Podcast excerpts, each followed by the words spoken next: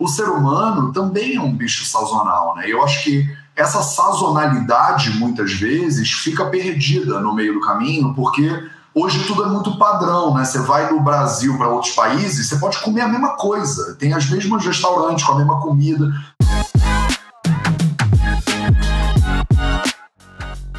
Você quer ter mais saúde?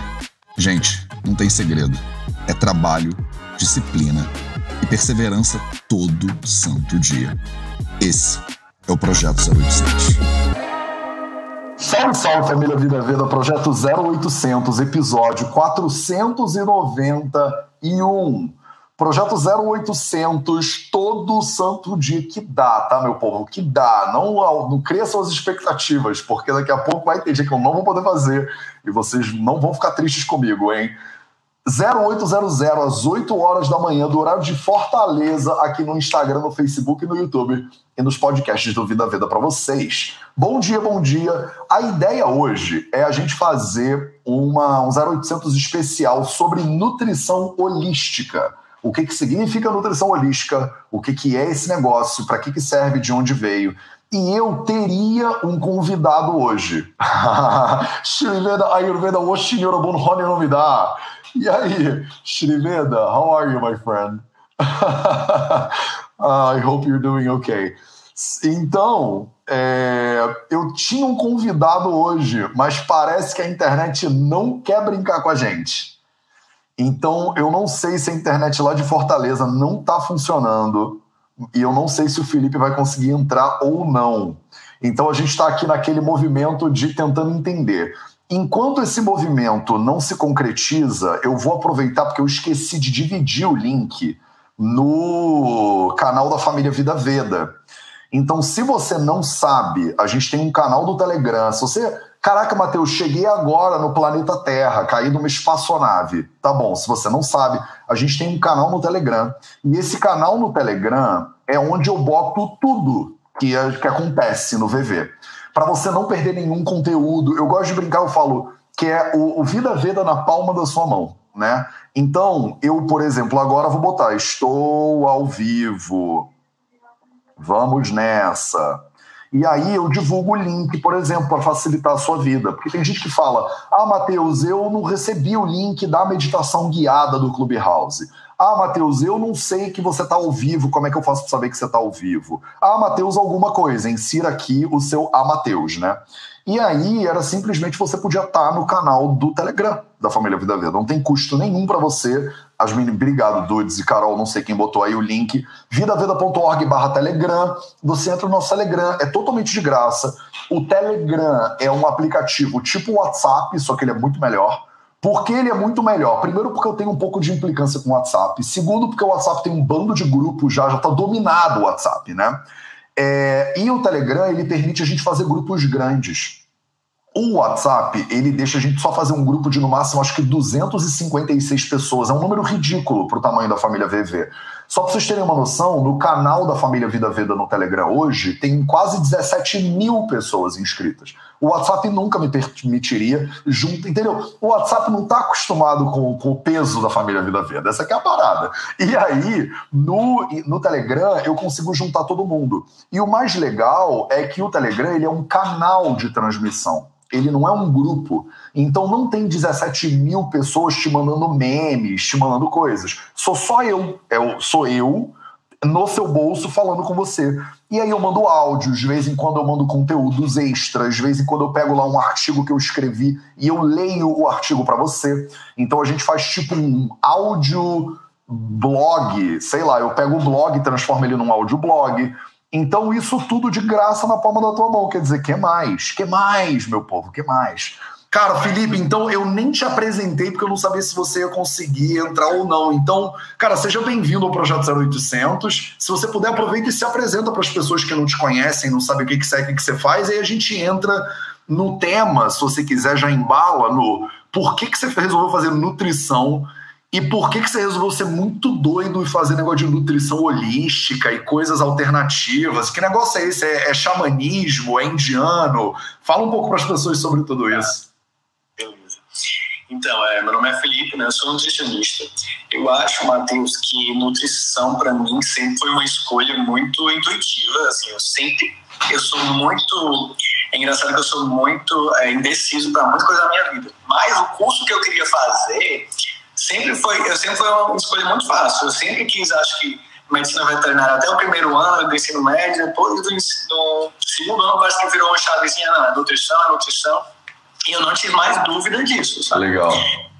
E aí eu prestei vestibular, entrei na faculdade, e a gente entra na faculdade com aquela visão bem pequena, assim, do que é nutrição, a maioria quer nutrição esportiva, né? Sim. E aí eu fui trabalhando. Paralelamente a isso, eu sempre fiz yoga. Então, eu tinha um caminho com yoga bem grande, e eu acho que isso foi muito também, pesou muito para essa decisão da nutrição holística, que é nutrição holística, né? E aí, quando eu terminei a faculdade, Matheus, no último ano, na verdade, eu já estagiava e eu percebia que faltava algo mais, sabe? A faculdade me dava um conhecimento muito grande sobre alimentos, sobre metabolismo, sobre fisiologia, sobre fisiopatologia. Isso aí a gente sai sabendo, né? Mas me faltava um conhecimento mais sutil, assim, sabe? Daquela pessoa na minha frente. Como é que eu ia tratar uma pessoa na minha frente? Sem gabarito nenhum para tratar uma pessoa. Eu acho que médico é muito um pouco assim também, né? A gente termina a faculdade e as pessoas têm a sensação de que você termina a faculdade de medicina, de nutrição, de psicologia, pronto. E nada mais longe da verdade, né? A gente termina do tipo meio que sem saber o que está acontecendo e faz o melhor que pode com o que tem, né? Exatamente, assim, quando eu, via, quando eu me via de frente com o paciente, eu, tá, eu sei o que, é que ele precisa comer, mas o que é que motiva ele ali a fazer esse plano, o que é que motiva, como é que eu posso tocar, transformar a vida dessa pessoa só dizendo que ela tem que comer, né? E aí a minha primeira especialização foi nutrição clínica funcional, que é uma nutrição mais minimalista, eu gosto de, é mais detalhista, sabe? Legal. Ela vai ela é mais para é um tratamento de dentro para fora. Então a gente é, visa muito micronutrientes, visa muitos nutrientes fitoquímicos. A gente tem um conhecimento bem maior sobre isso, sabe? Esse detalhe, de, esses pequenos detalhes. E aí, é, na nutrição funcional, a gente já coloca o paciente dentro de uma teia de interrelações metabólicas, que a gente chama. E nessa teia de interrelações metabólicas, a gente já começa a ver que o estresse, é, que o, o, lado emocional, o lado espiritual do paciente interfere. Tudo Sim. isso somado ao estilo de vida do paciente é um gatilho para o adoecimento, né?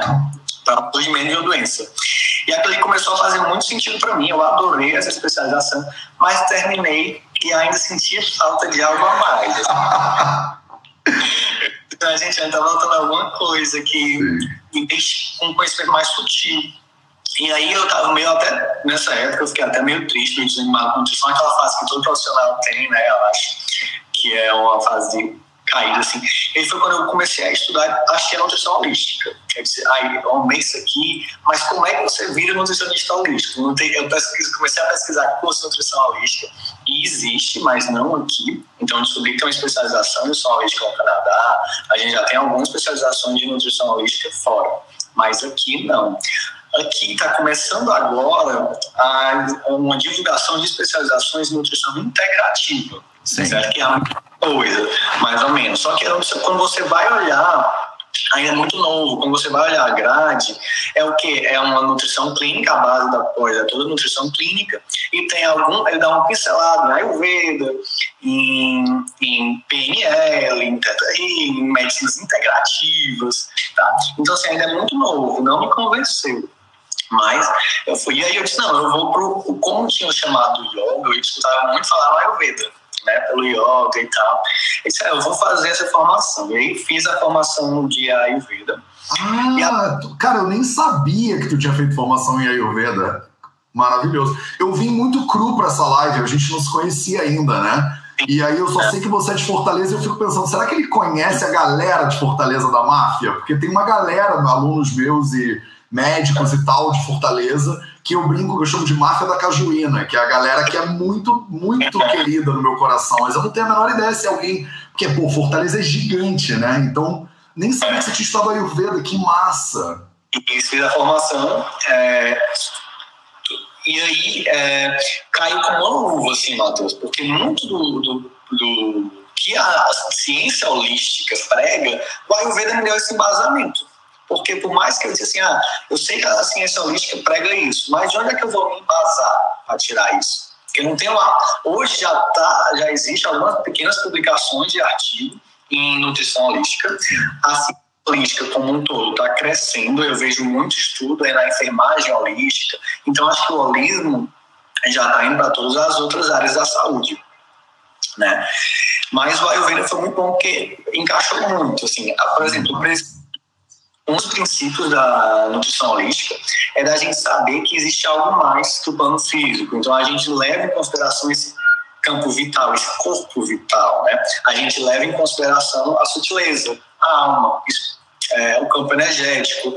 E é engraçado que não foi a primeira coisa que eu vi assim, lá no começo da, da, do, da formação, eu lembro que pra.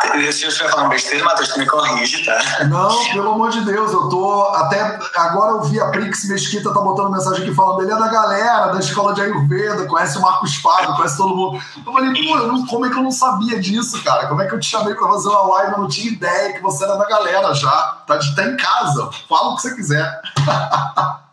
É, então lembro que para um dos conceitos das aulas era, eu lembro que para ter vida no Ayurveda, a gente precisa ter um corpo, os órgãos do sentido, a mente e a alma, né? E o foco do Ayurveda é na alma, só que para passar para a alma, eu tinha que passar por Sharira, Indriyas, né? E Sati, até chegar lá na alma.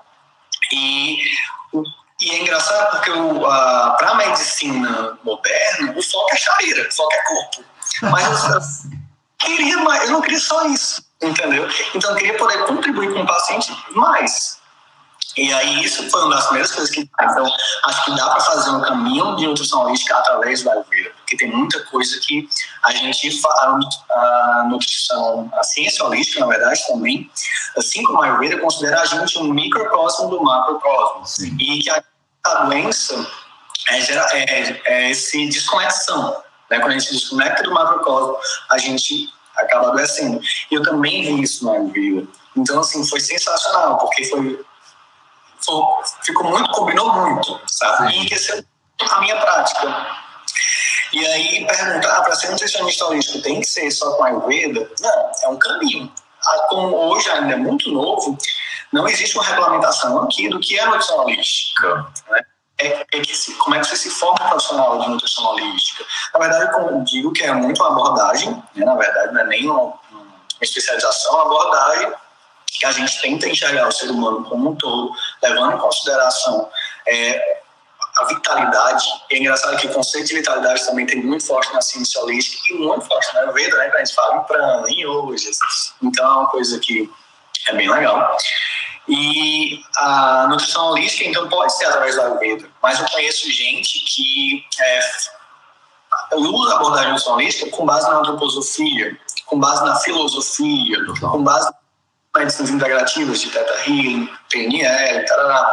Então você pode... E eu acho que o grande segredo da nutrição holística é isso, sabe? Quando você sai da sua bolha, assim, de, ah, eu sei de alimento, eu sei de metabolismo, mas eu posso usar outras coisas na minha atuação. Então, você usar uma terapia, tem gente que usa, eu não, não, não saber muito, mas tem gente que usa uma terapia, tem gente que usa outras coisas, certo? Sim.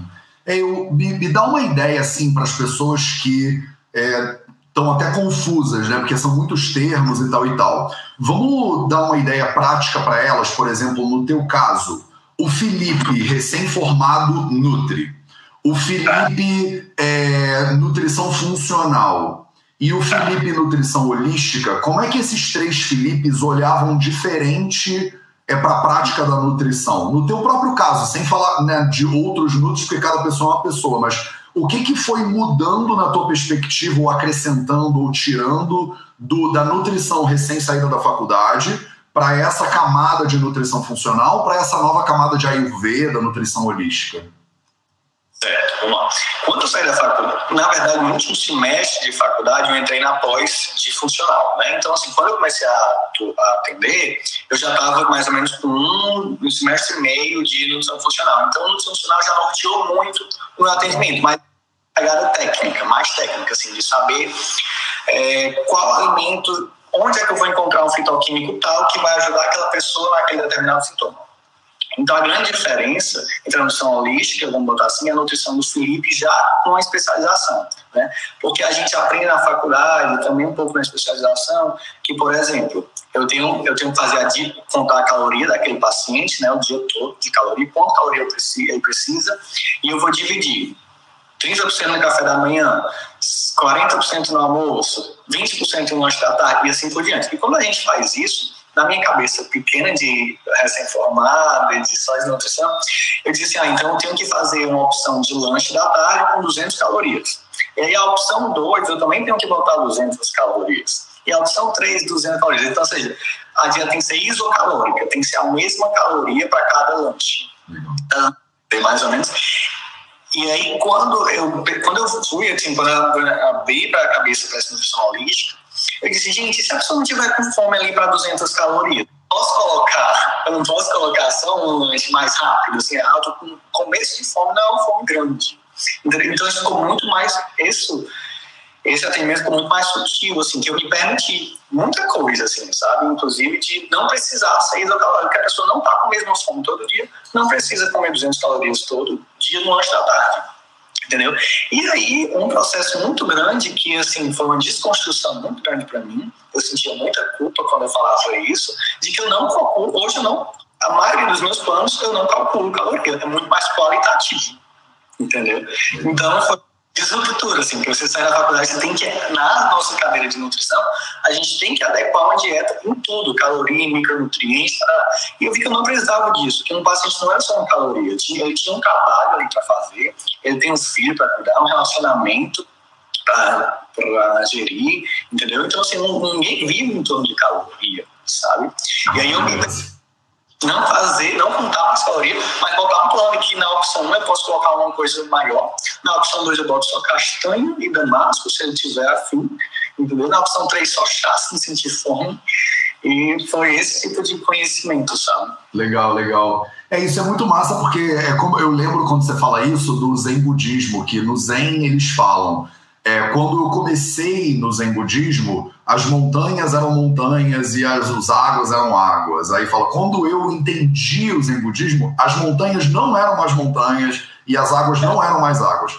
Aí, quando eu me iluminei, as montanhas eram só montanhas e as águas eram só águas. Parece que a gente dá uma volta de não saber nutrição, por exemplo, para saber nutrição e aí ficar pilhado com as, os cálculos e aí depois você domina tanto, de repente, o teu, a tua ferramenta que você não precisa mais né, fazer isso. Acho que o meu Nutri, eu tenho um Nutri também que é o Felipe Testoni, e o Nutri, o meu Nutri, eu encontro com ele a cada dois meses, a gente troca uma ideia agora e tal, e ele fala, cara, você mede uma vez, mas você não mede todo dia. Depois de um tempo, você já sabe mais ou menos o que, que seu corpo precisa. E aí fica uma, fica uma coisa meio integrada dentro da tua percepção, né? Exatamente, perfeito. Uma outra coisa, Matheus, é que eu usei muito a nutrição intuitiva na minha prática, sabe? E aí a nutrição intuitiva é, corroborou muito com esse com que eu já estava pensando, né? E na nutrição intuitiva, a gente obedece o corpo. O corpo tem fome, a gente come. Não tem fome, não come. E isso a Ayurveda também fala, né? Claro. Que a gente tá fome. E aí, é, dentro disso, dentro dessa pegada de nutrição intuitiva, eu não uso gramatura na minha dieta. Então, na minha dieta não tem 80 gramas de arroz, não tem 100 gramas de carne. Por quê? Porque eu acho que isso tira muita autonomia da pessoa, sabe? E se ela não quiser não aguentar comer 80 gramas, eu sempre digo para os pacientes, tem gente que vem de outro nutricionista, de outros nutricionistas, e pergunta, ah, mas tu não colocou a gramatura, tu perdeu isso. Isso vai pela tua observação. Se tu sentiu fome, come mais. Se tu não sentiu, diminui. Entendeu? Então, é muito busco hoje, eu incentivo a pessoa a ter essa autonomia, sabe? A saber aprender a comer, a não precisar ser refém de um plano, sabe? É isso que eu queria, eu tenho conseguido. Maravilhoso. E você tem abordagens diferentes é, para quando a pessoa está querendo, por exemplo, ganhar massa e quando a pessoa está querendo perder? Porque eu vejo no meu próprio caso, né? Eu sou grande, né? Eu tenho 1,87m e eu peso mais de 90 quilos. Quando eu estou precisando ganhar, eu estou treinando para o Ironman, por exemplo, como foi em 2019. Eu tinha uma dieta totalmente regimentada, pesadinha e tal e tal, porque eu estava treinando pesado para uma prova, né? Então eu entrava no mundo muito mais da nutrição esportiva de repente. Ou como tem pacientes hoje em dia, que não é incomum, infelizmente, que tem muito sobrepeso. E aí a percepção da pessoa, muitas vezes, não está conectada com o corpo, né? Se ela comer sempre que ela tem fome ou vontade, é por isso que ela acabou tendo sobrepeso. Se ela comer só quando ela tem fome e vontade, ela não consegue nutrir, no meu caso, o corpo para fazer um Ironman. Eu tenho que comer a cada 20 minutos e ficar. É, é, é tipo uma máquina que eu estou nutrindo com tâmara e tal e tal para eu aguentar a prova. Fala um pouquinho desses extremos, Felipe. Como é que a nutrição holístico-intuitiva ela funciona ou não funciona? Perfeito. Matheus, assim, a maioria do meu público hoje, eles vêm para mim realmente para uma qualidade, buscando uma qualidade de vida maior, buscando saber um pouco mais do que é o Ayurveda, e também é, perda de peso, que é bem comum. E aí, então, até a perda de peso, eu consigo trabalhar muito com essa nutrição, mais calma, integrativa, nutrição holística, a, a intuitiva. A gente, eu, eu, eu, vejo hoje na prática, a clínica é, é muito soberana, né? Então, se eu tenho uma experiência que está dando certo, eu posso é, é, até fechar, esse, fechar um, um experimento, né? E aí é, eu vejo que quando eu mudo uma dieta de uma pessoa, deixo a dieta mais leve, assim, a pessoa aprende a comer e comer o certo, e eu prezo muito para que a minha dieta seja muito fácil de seguir. Eu quero uma coisa que a pessoa tem em casa, acessível, tá, tá. E funciona. Eu não ponho caloria, no começo eu dizia, será que a pessoa vai emagrecer? E funciona quando a gente reconecta a pessoa com a fome dela, com a saciedade dela, que ela se observar, funciona, sabe? Aí a perda de peso vem, às vezes até a massa magra aumenta. A gente tem muito resultado bom com isso, que antes que me impressionou, inclusive, sabe? Eu disse, estou no caminho certo, então porque eu tinha muito medo. Eu tinha esse medo de gente não vou caloria. E se não gerar um déficit calórico, sabe? Mas às vezes não é nem só a questão de calórico, mas a qualidade do alimento que a pessoa comia, né? Então a gente muda muda tudo. Agora, assim, pra, tem gente que chega para mim que, ah, eu quero um, padrão mais atlético, eu quero aumentar realmente massa magra, eu quero reduzir muito a porcentagem de gordura, então eu tenho que sair da minha bolha. Né? Realmente tenho que sair da bolha, então para um, um atendimento diferenciado para aquele paciente. Aí sim, eu vou ter caloria, que eu tenho pacientes que hoje eu ainda conto caloria, eu tenho que fazer um, um, trabalho mais amarrado. Mas é a minoria, é a menor parte da minha tática clínica, sabe? Isso é muito massa, né, você ouvir, porque primeiro que eu imagino como deve ser difícil, né, para você como Nutri, você abrir mão disso que é tão para se conectado, né? A coisa do contar os macronutrientes. Todo mundo acha que nutrição é contagem de macro, né? Na base, assim e, e, realmente entender como tem alguns casos que você precisa entrar na contagem, mas isso de repente não é a massa das pessoas. Mas o que eu acho muito legal, Felipe, estava fuxicando o teu Insta, é que você é um cara muito fisicamente ativo também, né? Então eu acho que você traz esse conhecimento da tua experiência, eu acho que isso é um diferencial muito brutal, né? Porque você não está só lendo livros e vendo a contagem, você vê no teu corpo o que que te seca, o que que engorda, o que que ajuda no desempenho, o que que você comeu, que você fez yoga e não rolou, o que que te dá flexibilidade, o que que não dá. Então, como você é um cara que está vivendo né, a tua prática, eu acho que é mais fácil também né, traduzir. Fala um pouquinho sobre como você sente isso de ter uma vida fisicamente ativa e como é que isso traduz para a tua prática clínica. Certo. É, na verdade, Matheus, é muito isso que tu falou. Assim, eu, me, eu eu experimento em mim e vejo, sei mais ou menos como é que se comporta, e aí eu tento extrapolar. Claro que não é todo mundo que vai responder da mesma forma, não é todo mundo que vai responder desse jeito, mas é um conhecimento prático que me ajuda, entendeu? Então, se aplica em mim, se eu sei como é que funciona, se eu tenho uma, eu até fui ao médico recentemente e ele disse assim: Ah, Felipe, você tem que entrar numa. Você tem que ir para uma musculação, fazer uma atividade física mais intensa, porque só yoga não dá. Eu disse, como assim? Ashtanga Yoga, então eu sei. Esse conhecimento é importante por isso, entendeu? Para que eu não repita esse, essa fala. Sim. Né? De que o yoga é sim uma atividade física e a gente nem precisa, na verdade, ter essa atividade física mega intensa, né? Que desgasta. Então, assim, é bom por isso e por testar mesmo os conhecimentos, assim. Ah, é possível a pessoa até ganhar massa magra com yoga, se ela quiser. Não precisa ir para academia, por quê? É, eu acho que é, é, isso, né? Depende da referência que a pessoa tem, né?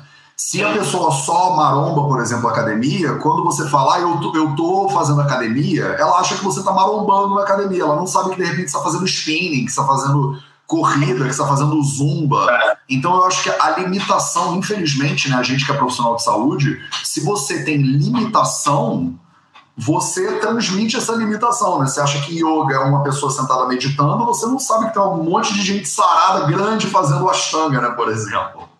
Uhum, exatamente. Maravilhoso. E o Felipe, é, na tua prática, então, com essa visão, que eu acho que já deve ter ficado mais claro para as pessoas o que, que significa né, nutrição integrativa e tal, e a questão do Ayurveda como ajuda, e a questão holística também, é, o que, que você vê? Porque você é um cara que está no campo de batalha, né? A gente está vendo o paciente, ajudando as pessoas e tal. Quais são os maiores erros que você vê as pessoas cometendo que não que você acha que ela está cometendo, mas de repente as próprias pessoas sabem que elas estão fazendo, mas elas não sabem meio o que fazer, se pode fazer diferente, como é que faz diferente. Então, se você puder dar uma pincelada assim, quais são os grandes, as grandes ciladas assim, e quais são as soluções possíveis para essas ciladas que você aplica na tua prática? É, Matheus, o que eu tenho visto muito ultimamente, chegando, é, chega muita gente para mim com um jejum extremamente exagerado, sabe assim, de 48 horas, 24 é engraçado que como tá tudo tão ligado, né? O Ayurveda é uma coisa muito linda mesmo, que o jejum, a gente sabe, o jejum é excesso agrava vata. E é engraçado, esses pacientes que, têm, que fazem jejum por conta própria e fazem jejum por 48 horas, eles apresentam é, uma distensão abdominal com qualquer coisa que come, excesso de fatulência, sabe? Aquela aquele agravo de vata mesmo, sabe? Constipação. E assim, eu chego muita gente com esse. Ah, eu, eu, vi que jejum é bom, então vou fazer 48 horas de jejum. Gente, não, pra quê 48 horas? Os estudos mostram até 18, tem benefício depois disso, não tem mais. Então, para quem não é para todo mundo, né? É, outro erro muito comum é o apego, sabe? A contagem, essa contagem de caloria. Ei, Felipe, mas eu, eu não posso comer carboidrato. Se eu comer esse carboidrato aqui, eu vou engordar. E aí a pessoa também passa a comer sua salada crua de folha e proteína. E aí é uma pessoa que apresenta também um excesso de flatulência, excesso de gás, de gás, né, distensão abdominal, constipação. E é uma, é uma pessoa que é um povo que tem medo de, de engordar, medo do carboidrato, medo do arroz. Eu digo, gente, o arroz não é vilão. Então, essa é noção, sabe? Das pessoas que ainda é muito a gente tem que desconstruir. E é uma batalha. É esse, eu acho que é, é, o principal erro, assim, sabe? De achar que a comida é um vilão. E quando a pessoa não se conecta, tem uma relação ruim com a alimentação, é o que mais me preocupa. Porque, assim, Matheus, eu acho que a alimentação é uma das nossas trocas com o meio, das formas de troca com o meio, através da respiração, sensação e alimentação. Então, como a alimentação é forte, né? Assim, eu troco, a, eu troco o meio através da alimentação, uma coisa que eu coloco para dentro, uma coisa que vem dentro da terra, que nasceu ali. Então, é uma troca muito grande, troca que vai além do nutriente, né? E a pessoa tem uma relação ruim com a comida, porque a atividade física ela faz se ela quiser, medicamento ela faz se ela toma se ela quiser, mas a alimentação ela tem que comer. Ela vai ficar em um relacionamento bélico com a comida toda vez que ela comer, né? Então isso é que me preocupa, assim. Esse é um, também um erro bem grave. Sim. É, vamos falar um pouquinho sobre essa questão que eu acho que você colocou, que eu acho que é muito importante, que muitas vezes a gente chama de carbofobia até, né? Essa sensação de que não posso comer arroz, não posso comer batata, não posso comer. E aí você fala: não, não, você pode comer. Ah, então eu posso comer biscoito recheado, bolo, bolinho Ana Maria. Então parece que é a, a sensação que a gente tem é carboidrato, né? Tipo, carboidrato é se você eu posso ou não posso. Então, se eu posso, eu vou comer um sonho de doce de leite. E se eu não posso, eu não vou comer batata doce a gente bota tudo no mesmo pacote. Proteína, proteína é bom. Então, carne, peixe, frango é bom. Mas é, eu pergunto para os meus alunos: e feijão? Não, feijão é carboidrato. Então, os macros, eu acho que eles embolam um pouco a cabeça das pessoas. Fala um pouquinho sobre talvez essas confusões dos macros e essa questão da carbofobia, se todo carboidrato no final vira açúcar, tem diferença de eu tomar uma Coca-Cola e eu comer uma laranja, entendeu? É, então, assim, tem muita essa diferença, óbvio. É, até mesmo, Matheus, tem, existe essa diferença, por exemplo, na forma como esse paciente encontra esse produto. Por exemplo, é, cenoura. Eu já fui ao supermercado que eu vi a cenoura já toda processada em forma de macarrão, então ela era crua, raladinha, e embalada numa, coisa de isopor e plástico. Então, até essa cenoura já processada para uma cenoura orgânica inteira, em casa, tem diferença. Né? E então avaliando os tipos de carboidrato, por exemplo, entre a batata doce e um sonho. É, quando eu falei desse meio de carboidrato, tu acredita que tem gente que tem meio de carboidrato da batata doce, da batata normal, do arroz é do carboidrato mais tranquilo, o carboidrato bom, de qualidade. Né? E tem muita gente que tem medo é disso, e que eu coloco isso no, no cardápio, já, mas Felipe, eu vou engordar comendo essa batata. Entendeu? Não, a batata pode comer. Realmente, a batata é natural, não tem sem, eu até falei para um paciente um dia desse, eu coloquei 140 gramas de batata essa eu tenho que contar tudo, sabe? Contar caloria. Ah, botei 140 gramas de batata aqui, mas só tem, 30, só tem 15 gramas de carboidrato. Então, assim, tá tranquilo. Tá? E aí eu tenho que fazer esse ajuste, entendeu? E que essa diferença, é, eu tenho que explicar realmente o básico, assim, de que um sonho é um alimento processado, lá, tem gordura trans, tem açúcar, é outro tipo de carboidrato. Né? E a batata é uma coisa natural, que veio da terra, tá cheia de energia vital, veio de debaixo da terra, de fato. Né? Então é totalmente diferente. Sim, legal. É, e em relação a dietas, é, também que é um assunto que acho que quando a gente fala de nutrição é muito importante, assim, né? Eu acho que as pessoas, quando ouvem falar de nutrição, pensam em dieta, né? Dieta da lua, dieta do brócolis, dieta da sopa, dieta de Beverly Hills, dieta de não sei o quê. E fala um pouquinho sobre como é que você entende esses protocolos, né, que são feitos assim, né? Todo mundo segue uma coisa, porque tinha, você falou do jejum, a gente trocou três ideias sobre o jejum. Tem as pessoas falando, ah, então ele tá falando que é o jejum que é bom para emagrecer. Acho que rola direto uma confusão, né? O Nutri falou, é porque deve ser bom para emagrecer esse negócio. Né? Tipo, ah, tô tomando um chá, então chá é para emagrecer. E aí a gente fica meio louco com essa coisa da dieta, né? Então, Fala um pouquinho, por favor, Felipe, sobre esses protocolos que existem por aí. Tem algum que é o melhor de todos, que todo mundo deveria fazer agora, comprar o livro da dieta é slow carb, é paleo, é o que, que, a gente, que todo mundo deveria fazer para emagrecer e todo mundo ser a Gisele Bündchen, sei lá o que, que as pessoas querem. É, Matheus, eu acho assim que não existe um tipo de dieta é, principal, não existe um tipo de dieta só que vai levar à saúde, a perda de peso, a qualidade de vida. Eu acho que muitos fazem, e eu acho que toda dieta tem seus benefícios e seus contras, né? Eu até falei isso um dia desse no Instagram, que eu postei um prato de salada com camarão, eu não como carne, não como frango, só como um peixe do mar ainda. E aí eu disse, gente, vocês pensam que essa minha alimentação aqui está correta, é a melhor? Aí você disse, ah, sim, sim, é muito saudável. E eu disse, mas nem sempre. Então, assim, eu como camarão, eu como peixe, e eu tenho que fazer uma estratégia nessa minha alimentação para reduzir a quantidade de metal pesado que eu estou é, que eu estou comendo, né, consumindo, porque são esses tipos de alimentos que têm maior contaminação de metal pesado. Então, eu fazer uma estratégia para quelar isso, né, para reduzir. E se eu como salada, mas eu tô com a digestão boa para comer salada crua no almoço, uma comida seca, leve, rápida.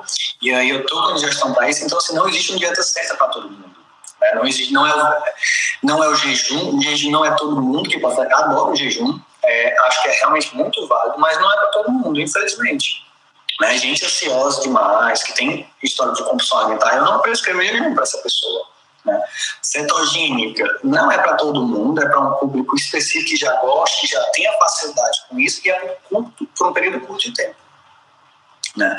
Então, assim, a dieta é muito individual. Você chega, e eu, eu, falo muito também que esse é o meu trabalho: é escolher qual é a melhor alimentação para aquele paciente junto com ele, a que caiba, que seja viável, que seja fácil, que já seja na prática dele.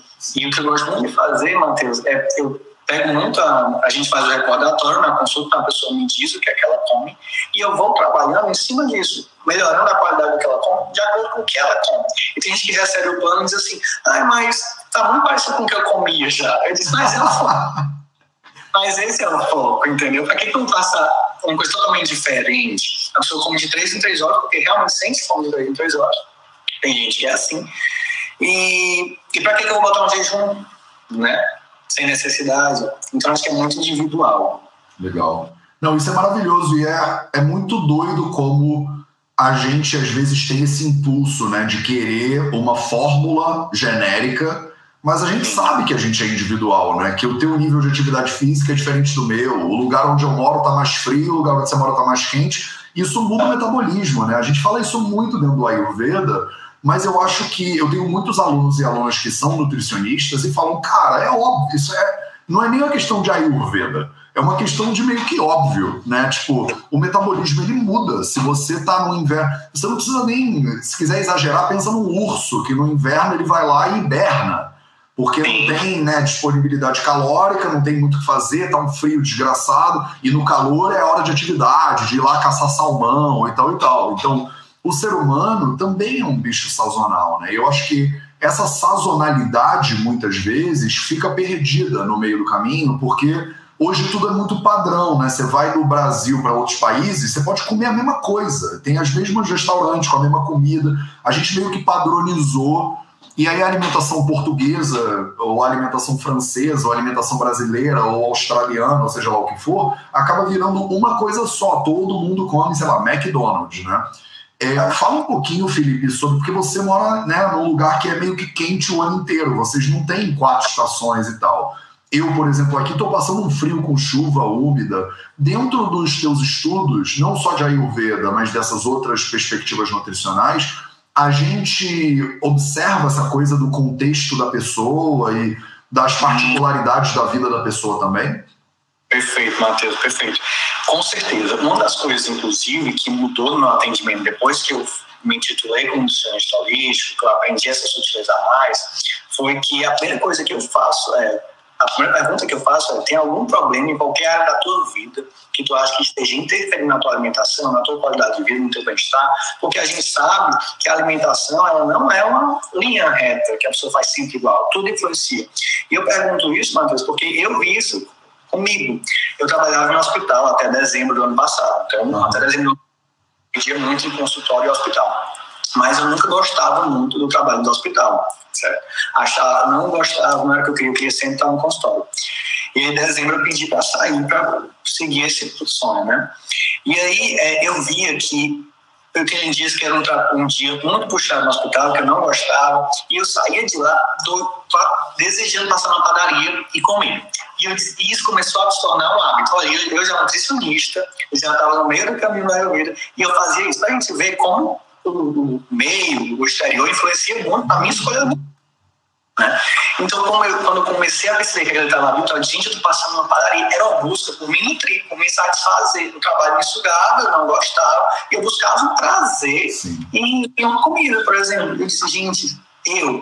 Aí foi quando eu caiu a ficha, sabe, assim, de como tudo interfere na nossa alimentação. Na minha, a minha escolha alimentar é muito sensível, né? Tudo influencia. E se eu passo por isso, imagina meus pacientes, né? Que não têm uma noção ainda tão grande do que é alimentação. Eu percebi que eu usava aquilo para me nutrir, para poder me satisfazer, para me dar um prazer que eu não encontrava no trabalho, entendeu? E é engraçado que muita gente, quando eu pergunto isso, realmente fala isso. Ah, meu trabalho me consome, meu trabalho me suga, é, ah, é meu relacionamento. Então você começa a ver, fica esse, esse, esse conhecimento mais sutil daquela pessoa. E eu começo a conhecer mais aquela pessoa. E com esse objetivo, Matheus, que sempre foi minha busca, assim, conhecer mais o paciente à minha frente. Entendeu? Eu até dei um tempo. Eu até disse para um professor amigo meu, eu disse, ah, eu vou dar um tempo na nutrição, não quero mais estudar nutrição, eu vou estudar. Aí comecei uma formação em psicanálise para poder ver, para poder ter outra visão daquele paciente. Mas isso é entendeu? é muito fundamental. é, exatamente. E aí tratar cada paciente como ele merece, assim, com o que leva, o que, que leva a escolha dele a alimentar, entendeu? E trabalhar em cima disso. Não, isso é maravilhoso porque e, e eu, assim, me identifico muito com o que você está falando até os dias de hoje. O que mudou é o meu. A minha pisada na jaca, ela é uma pisada na jaca que é saudável fora do meu padrão, digamos assim. Então, por exemplo, eu tenho uma dieta bem regimentada por causa de atividade física e tudo mais que eu quero fazer no com, que eu quero que o meu corpo faça. Mas quando a gente organiza um congresso, por exemplo, no início do ano que eu convido, que eu fico uma semana trabalhando meio insano, a quantidade de tâmaras que eu como está muito além do normal, assim. Não é, não é legal, não é maneiro a quantidade de árvores de tâmara que, os, que são necessárias para me alimentar. Porque a tâmara, ela me dá essa sensação de energia fácil, assim. Eu fico disposto, mesmo quando eu tô cansado, ela me dá uma ligada. Mas eu tenho completa consciência de que aquilo ali dá uma quebrada no meu, no meu mecanismo, percebe? Não é o ideal. Antigamente, de repente, seria um McDonald's quando eu era moleque, que eu ia comer para compensar que eu tô cansado do, do, do colégio. Mas hoje em dia eu já não faço esse nível né, de, de zoada. Mas é isso, cada um sabe onde o, onde o buraco é mais embaixo, né? Não tem jeito. Pode ser até uma brincadeira, né? Pra pessoa falar, pô, você, quando perde a linha, você come muita tâmara. Haha, né? Tipo, quando eu perco a linha, eu encho a cara de whisky. Mas cada um tem tá no, na sua fase, no, no, seu processo de autoconhecimento também, para saber o que, que você precisa ou não, né? Às vezes, você comer errado também é subjetivo, né? Eu conheço muita gente que chega para mim né? Eu sou o Weider, né? Então a pessoa chega para mim e fala assim: olha, Matheus, eu tô com esse problema aqui, mas não é nutrição, porque eu sou nutricionista, eu tenho PhD em nutrição funcional, então eu sei que nutrição não é. Então, assim, pode olhar para o resto do Ayurveda aí, porque com certeza nutrição não é. E aí eu tenho que falar para a pessoa, calma aí, deixa eu ver o que, que é, porque a minha perspectiva do lado de cá, ela tá mais fresca. Às vezes a própria pessoa não sabe se julgar, né? E, a gente, tá, quando tá de dentro, às vezes é mais difícil, né? Então a gente fica, mesmo como eu, me vejo quando eu tô falando, né? Mesmo como profissional formado, que ensina, que vê paciente pra caramba, eu às vezes erro no, no meu próprio autocuidado, sabe? Sim, é, isso é, é, fantástico, porque realmente eu, eu, o que eu acho, Matheus, isso tudo é autoobservação, né? E o que meu objetivo muito no plano é exatamente isso, é levar a autoobservação, levar o autoconhecimento através da alimentação. Então, no meu plano, eu dou constante informação, constante é, formas para que a pessoa comece a se observar através da alimentação. Então, eu digo, só como se tiver fome, quando se sentir saciado, para de comer. É, e aí é engraçado que veio um paciente até ontem, ele disse assim, Felipe, como tu, como tu disse, é, foi o retorno dele ontem, quando tu disse que a alimentação podia ser uma fonte de autoconhecimento, eu achei que fosse mentira. Mas hoje eu sei como é quando eu estou com fome, hoje eu me conheço bem mais. Esse jeito funciona. E é, eu acho que foi por isso, foi por ter essa clareza que me deu esse insight. Assim, gente, eu estou fazendo isso todo dia. Mas para eu perceber, eu tive que me observar, né? Para poder mudar, eu tive que me observar. Entendeu? E é exatamente isso. Assim. Não, e total, eu acho que as pessoas, eu vejo nos comentários tem gente brincando, tipo assim, pô, quem dera perder a linha com Tâmara, mas é tudo uma questão de referencial, percebe? Porque eu tô me observando e eu tô vendo que o porquê que eu tô que, tendo que compensar. Né? Por que, que eu tô tendo, por que, que eu tô trabalhando num hospital, como você comentou, que me deixa tão desgastado que eu preciso compensar? A questão não é nem o que, que eu como, na real. O que, não é se eu como sonho de doce de leite ou tâmara. A questão é por que, que eu estou escolhendo a minha vida de uma maneira que eu, no final do dia, sinto essa necessidade de compensação? Por que, que eu estou dormindo de uma maneira que de manhã eu não sou ninguém se eu não tomar o meu café? O problema não é o café, o problema é por que, que eu preciso desse negócio, sabe? Faz sentido, Felipe? Muito, muito total, é perfeito. É a fala perfeita. É exatamente essa, sabe? É você mudar a pessoa na raiz, na base do problema. Por quê? Por que, que eu estou escolhendo isso? No meu caso, é porque eu procurava uma fonte de prazer. E realmente, para mim, prazer não é nem doce, é em produzir padaria, são dos piores, né? Mas então, assim, eu buscava essa, essa fonte de prazer. E era por isso que o nosso e assim, não foi fácil, não era fácil, não era uma decisão fácil, abrir mão de uma estabilidade que eu tinha lá e tal. Mas eu sei que isso, estava estudando, entendeu? E aí eu, ah, eu preciso mudar, fiz. Entende? Então você corrige na base. Não que eu vá dizer para uma pessoa, sai do seu emprego, não. Mas eu tenho que ter alternativas, tenho que fazer ela enxergar isso. Por que, que ela está escolhendo isso? Legal.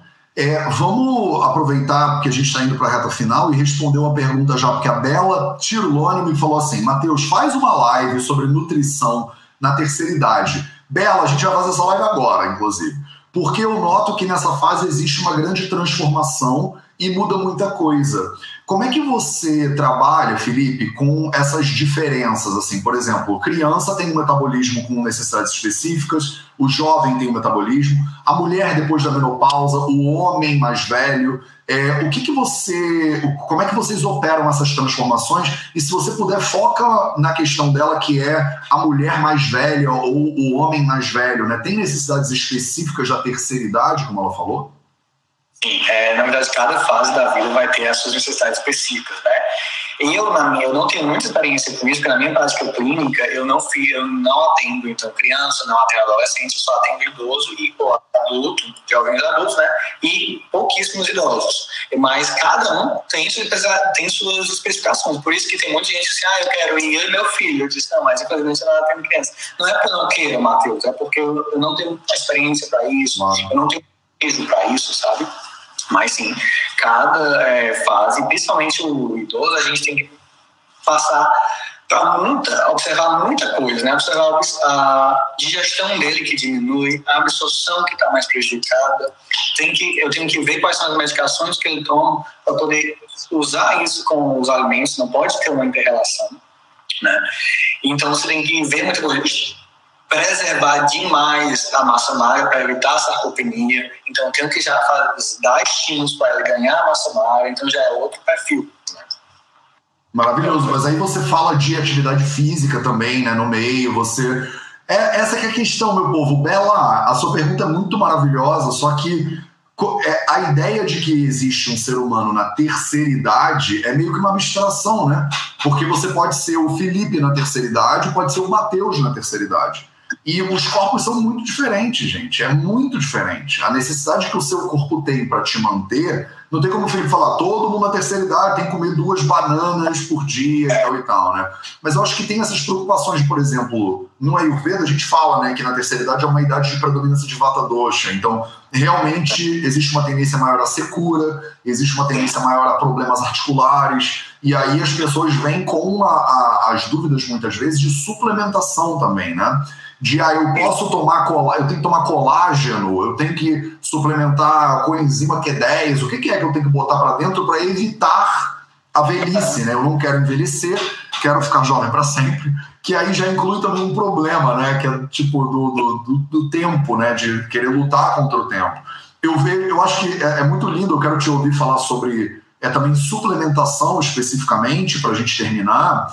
É, mas só de vocês verem, por exemplo, eu e você, eu não sei quantos anos você tem, mas você tem uma tendência de cabelo branco, né? Muita, muita. 27, Fabioso. Com certeza já não tá grisalho. Tá, tá vendo? Você tem 27. Eu tenho 37. Eu tô 10 anos né, na tua frente, mas você já tem uma tendência mais genética, ou seja, lá familiar e tal, de ser mais grisalho. Então, imagina que alguém perguntasse assim: Ah, Matheus, como é que a gente faz oleação na cabeça? Eu falo, depende. O Matheus, que já é. Eu não tenho, é quase nenhum cabelo branco, tem umas barbas brancas já. Mas pro cabelo, a pessoa já tem uma tendência a ter cabelo branco, a gente vai fazer a oleação na cabeça de um jeito, a pessoa que não tem, ela é de outro. E aí não é nem o Felipe idoso e o Matheus idoso, é a pessoa ao longo da vida dela, ela vai mudando.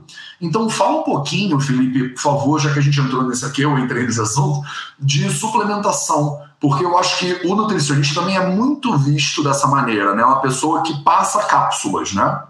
E como vocês entendem isso? Como é que vocês fazem? Você recomenda normalmente um monte de coisa? Nunca recomenda nada? É, tem casos que tem que tomar mesmo colágeno, por exemplo. Acho que suplementação de forma geral, mas suplementação na terceira idade de forma específica, o que, que te passa pela cabeça agora?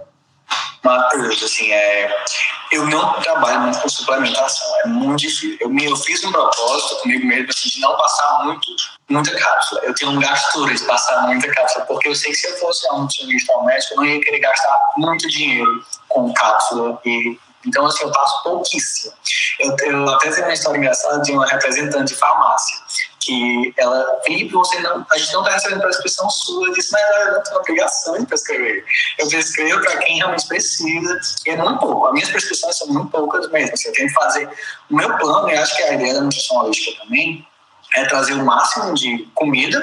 E o que é que eu faço? Eu faço umas pontuações de estilo de vida. Então, assim, se eu vejo que a pessoa está precisando regular a dopamina, regular a cortisol, para que é coisa melhor do que ela acordar, pisar a grama, olhar para o sol. E eu já vou ter toda uma regulação automática para isso, entendeu? O que eu, a suplementação que eu passo mais, na verdade, é triptofano, ashwagandha, probiótico, ômega 3, coenzima Q10. Eu acho que assim é o básico, né? Mas eu passo um pouco, eu não sou de estar tá testando muita coisa, não. E às vezes alguns pacientes, ah, eu quero manipular para ajudar uma perda de peso. Então aí eu faço um catatal de fisioterapia e passo. Né? Mas é muito pouco, assim, porque eu acho que a gente consegue muita coisa normal, assim, com estilo de vida. O paciente tem dificuldade para dormir, para que coisa melhor do que um escalda-pé à noite, antes de dormir, com óleo essencial de lavanda, ali, água morninha, entendeu? Então, assim, eu passo muito, tento fazer o máximo possível disso. Legal. Nem sempre gente demais, e aí, assim, eu tenho que abrir o leque, mas a maioria é isso. Legal, você é uma decepção para os representantes de farmácia mesmo, Felipe. Cara, você está quebrando a nossa banca aqui na farmácia, Felipe. eu nunca recebi uma ligação de representante de farmácia de lugar nenhum, mas lá na Índia, nos hospitais também, a gente estava dentro do hospital e vinha né, os representantes. Eu acho que é interessante porque isso é um, um, um, lado da medicina e da nutrição que eu acho que a maioria das pessoas não, nem tem ideia né, que acontece. Que você pode receber uma chamada de alguém dizendo assim, pô, dá para você prescrever mais aí? Tipo, não, não dá. Tipo, e que eles tentam realmente, países têm regulamentação contra isso, mas tem outros países que não, que os representantes farmacêuticos dão viagem para a pessoa ir para Cancún, aí a pessoa tem que prescrever não sei quanto para ir para Cancún, enfim, nem vamos entrar nesse assunto. É, última pergunta, eu já falei a última pergunta três vezes, mas essa é a última. Levantaram aqui algumas questões sobre. Cara, pergunta para o Felipe sobre desbiose. Então, é, até no caso de desbiose, a pessoa não precisa tomar cápsulas e tal e tal. Vocês têm essa visão, Felipe, dentro da medicina holística ou da medicina integrativa, como você trabalha sobre essas questões específicas intestinais, como síndrome do intestino irritável, Crohn's, intestino permeável? Tem protocolos específicos ou isso é coisa de gastro? Como é que você lida? Tem, dentro da nutrição clínica funcional, a gente tem um protocolo de desbiose, a gente tem um protocolo para doença de Crohn, então cada é, síndrome intestinal, então cada dessa segue um protocolo. A gente tem um protocolo de swap ways, né, que é a reinoculação, é, para mudança, que isso eu aplico muito, aplico muito paciente com desbiose. E é, também eu vejo muito isso pelo lado da Ayurveda né, da questão da modulação intestinal pela Ayurveda. Então, o paciente está com desbiose, às vezes eu faço, ah, vou fazer uma semana de dieta vegana aqui, para diminuir a quantidade de toxina, e a gente vai. E probiótico, inclusive, é uma coisa que a gente pensar em desbiose, probiótico. Não, probiótico é a última fase da, do tratamento para desbiose. É quando eu já tenho uma flora ali que está mais tranquila eu começo a colocar bactérias boas. Não adianta eu ter uma flora. Eu estava dizendo isso para um paciente ontem que ela pediu, ah, eu quero probiótico. Eu disse, mas tu está com flora totalmente alterada. Tu está com todos os sintomas de desbiose. Eu vou dar mais bactéria, mais seja boa, eu vou causar uma superpopulação. Então não é assim. Né? Mas cada, cada, para cada doença dessa a gente tem um protocolo. E aí, eu, às vezes, eu pego o protocolo não sancional, às vezes eu uso mais ayurveda, então uma água morna ali com limão para aquele paciente, vezes por dia, um chá de gengibre, e a gente vai molando a água morna com pimenta do rei. Então a gente vai fazendo estratégia para ir melhorando aquele acne, é, eliminando toxina, e aí tratar aquele paciente. Né? Maravilhoso, eu acho que você falou tudo, não tem mais nada para acrescentar. Felipe, como é que as pessoas podem conhecer mais do teu trabalho? O melhor lugar é o Instagram mesmo? Tem alguma outra mídia que você curta ou que elas podem te. Quero saber, porque estão fazendo um monte de perguntas, ah, kombucha, não vai dar tempo. Então vai lá no Instagram do Felipe azucrina a vida dele. Posso fazer esse convite para as pessoas te azucrinarem? Onde mais você cria conteúdo ou as pessoas podem te. Ah, quero marcar uma consulta, para onde elas vão?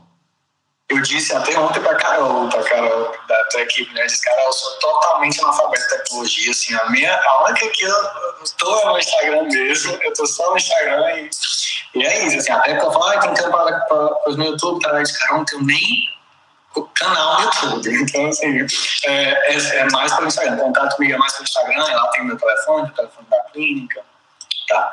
Legal. Então, Para a galera que está no Insta, se você clicar aqui em cima, você encontra. É Felipe já tá aí, Nutri, tudo junto. E para a galera que está aqui no YouTube no Facebook, ó, dá para ver aqui do lado, arroba Felipe J. Nutri. Vocês acham ele lá no Insta facinho. Você cria uns conteúdos, é bem maneiro, assim, tipo, não é o, o, rato do Insta, como você falou, mas de vez em quando você bota, dá uma pincelada no negócio lá e acho que já já é um conteúdo maneiro para as pessoas. Eu te confesso que eu não tinha nem celular direito na época que eu criei o Vida Veda. E aí as pessoas vão pedindo e eu vou inventando. Agora eu tô até no Clubhouse fazendo meditação guiada no Clubhouse, entendeu? Então, se amanhã acabarem todas essas mídias, eu te confesso que eu acho que a minha vida ficaria mais leve. Mas onde as pessoas estão, a gente tem que ir, cara. A minha, se acabar o Instagram, eu desapareço. a gente acha você, cara. Aí em Fortaleza o pessoal vai bater na tua porta com essa máfia ajudando, Prix Mesquita, Verrapsuê, Eu vi a galera, Marcos Fábio, a galera tá muito dentro da parada. Assim, quando eu for a Fortaleza, a gente tem que se conhecer, porque tem uma galera muito massa aí nessa cidade. Eu tenho um carinho enorme pelo Ceará de forma geral, mas por Fortaleza de forma específica. Combinadíssimo. Cara, um abração para você, então a gente se vê muito em breve. Eu agradeço muito pela participação aqui. Valeu, obrigadão, um abraço. O Instagram me tirou o botão, então, Felipe, acho que você tem que clicar em alguma coisa aí. Clicar. Valeu. Maravilha, pessoas. Então falamos um pouco sobre nutrição holística hoje com o Felipe, já tá aí. Se vocês quiserem dar uma seguida lá no Felipe no Instagram. Ele não tem Facebook nem YouTube nem nada disso, mas tudo bem, não tem problema. Maravilha. Amanhã eu tô de volta porque todo dia agora a gente tá fazendo 0800, a gente tá fazendo meditação guiada, a gente tá fazendo a parada toda aqui. Tamo junto nessa pandemia, meu povo. Eu tô trancado dentro de casa e vocês estão trancados junto comigo. Então a gente se vê amanhã para mais um 0800. Esse foi o projeto 0800, é 0800, às 8 horas da manhã, do horário de Fortaleza, aqui no Instagram, no Facebook, no YouTube e nos podcasts do Vida Veda para vocês. Um beijo para todo mundo e até amanhã.